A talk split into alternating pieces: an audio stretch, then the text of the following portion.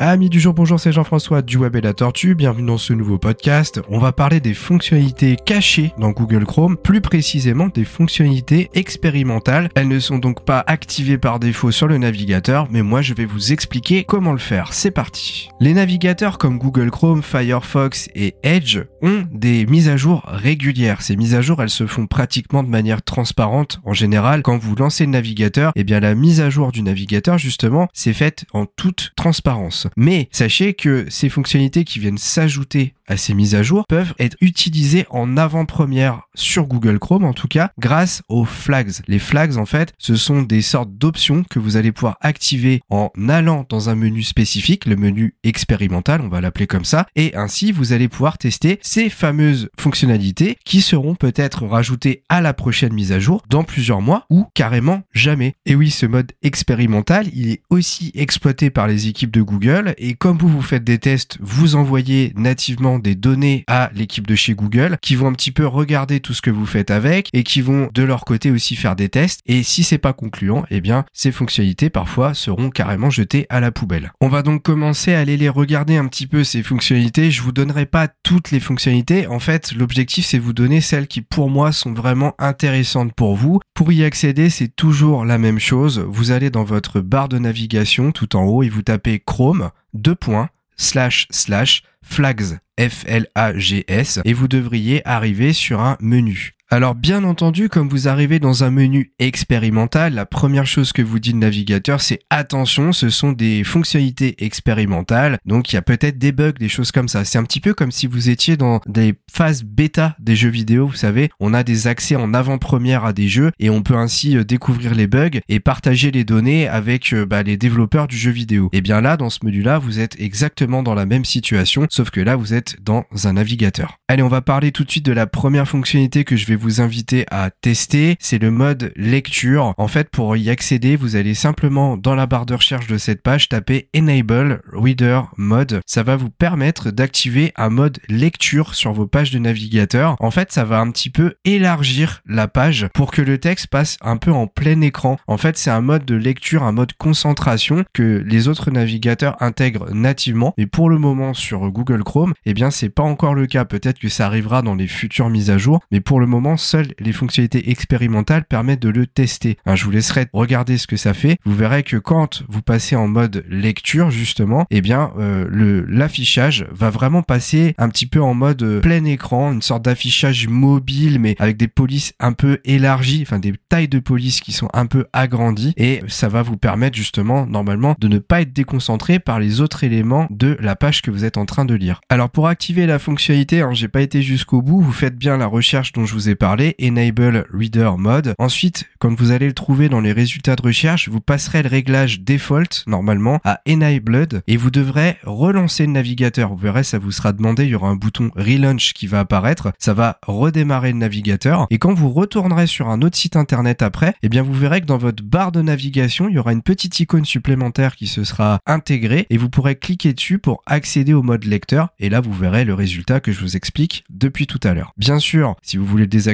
vous recliquez dessus une fois. Autre fonctionnalité très intéressante qui devrait pour moi être intégrée rapidement sur le navigateur, il n'y a pas de raison. C'est ce qu'on appelle le dark mode. Autrement dit, vous allez passer tous les sites internet sur lesquels vous naviguez avec Google Chrome en mode sombre. Vous allez passer sur des fonds de couleur très noirs et ça c'est très pratique quand on regarde son ordinateur alors qu'il fait noir que la pièce est, sombre. Ça fait beaucoup moins mal aux yeux et c'est beaucoup plus agréable. Très souvent c'est un mode de lecture qu'on utilise le soir. C'est pour ça qu'on l'appelle un peu le dark mode. Et ça, pour le faire actuellement, il faut installer ce qu'on appelle des extensions sur Google Chrome, alors que bah, les autres navigateurs, par exemple Firefox, eux, permettent de le faire nativement. Et eh bien là, avec ce mode-là, vous allez pouvoir, quand vous l'aurez activé, passer justement switcher en mode dark. Alors pour activer ce système, toujours dans la barre de recherche de Chrome Flags, vous tapez Auto Dark Mode for Web Content et en fait vous allez faire la même chose que pour le reader, le système de lecture. Vous allez faire Enabled et devoir relancer le navigateur.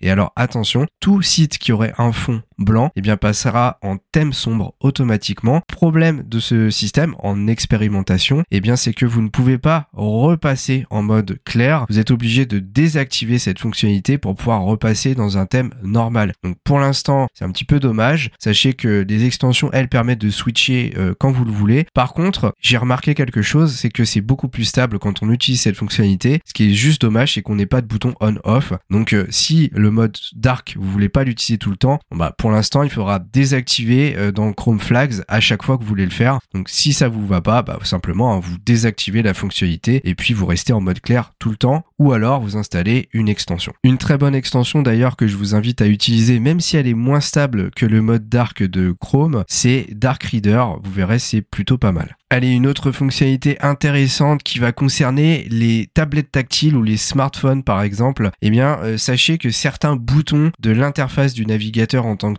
quand vous passez sur une tablette tactile ou un smartphone, ne voient pas leur taille être redimensionnée. Autrement dit, c'est toujours mieux d'avoir des boutons un petit peu plus gros puisque on utilise nos doigts et on est un peu moins précis et surtout, bah, nos doigts sont plus gros qu'une souris, donc euh, bah, on a plus de mal à appuyer à certains endroits. Eh bien, avec le système Touch UI Layout, Touch T-O-U-C-H, UI, UI, Layout, L-A-Y-O-U-T. D'ailleurs, j'en profite pour vous dire que je vous remettrai les mots-clés dans la description de ce podcast. Ce sera peut-être un petit peu plus simple. Et eh bien, quand vous aurez activé ce système puis relancé le navigateur, vous verrez que si vous passez en mode tablette tactile ou smartphone, eh bien, les boutons euh, certains boutons en tout cas du navigateur seront plus gros et du coup ce sera plus facile pour vous d'appuyer dessus avec vos doigts. Bon, depuis plusieurs années maintenant, les navigateurs intègrent des systèmes d'onglets. Vous pouvez ouvrir plusieurs pages et les diviser dans des intercalaires en fait. Hein, et vous switchez d'un onglet à l'autre pour aller voir tel ou tel site web. Petit euh, truc un peu sympa qui pourrait être ajouté à ce navigateur et que vous allez pouvoir faire en mode expérimental, c'est d'avoir un aperçu dans une petite fenêtre de ce que contient la page que vous étiez en train de regarder il y a 5 minutes. Autrement dit, vous savez quand vous passez votre souris sur une fenêtre qui est ouverte en bas dans votre barre de navigation de Windows, eh bien ça vous affiche une petite fenêtre avec l'aperçu de ce qu'il y a à l'intérieur. Et eh bien ça va faire la même chose, sauf que cette fois-ci, ça va le faire pour chaque onglet de votre navigateur. C'est plutôt sympa si vous avez pas mal d'onglets et que vous avez l'habitude d'en ouvrir pas mal. Et eh bien comme ça, vous pourrez vite voir ce qui se trouve dans telle ou telle page. Et si vous avez beaucoup de pages ouvertes sur le même site web, bah, ça va vous aider à mieux vous y retrouver. Donc cette fonctionnalité, elle s'appelle Tab Hoover Card Image. Encore une fois, je vous mettrai le terme dans la description de ce podcast. Ça va vous permettre, une fois activé, et eh bien de passer la souris sur un onglet sans l'avoir ouvert et de voir ce qui se trouve dans la page. Enfin, une dernière fonctionnalité expérimentale qui peut être intéressante pour vous si vous estimez que quand vous descendez ou vous remontez dans une page, autrement dit vous scrollez, et bien que ce scrolling est pas très fluide, c'est-à-dire qu'il y a des petites saccades ou des choses comme ça, et bien sachez qu'une fonctionnalité expérimentale peut améliorer votre expérience à ce niveau. Il suffit d'aller rechercher smooth scrolling. Encore une fois, hein, je mettrai le terme parce que moi et mon anglais, ça fait deux.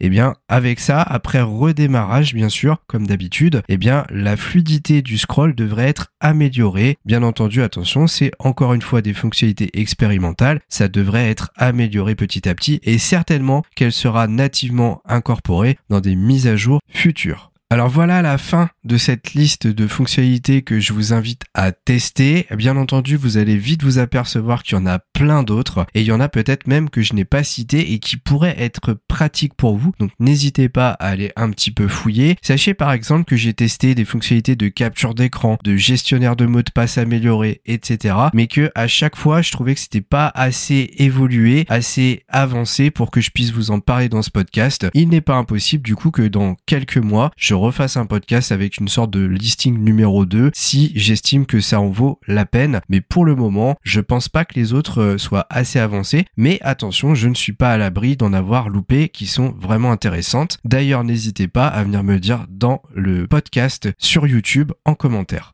Voilà, j'en arrive à la conclusion donc de ce podcast. J'espère qu'il vous aura plu, qu'il vous aura permis de découvrir quelque chose de Google Chrome que vous ne connaissiez pas. Merci de votre écoute et à très vite pour un nouveau podcast du Web et la Tortue.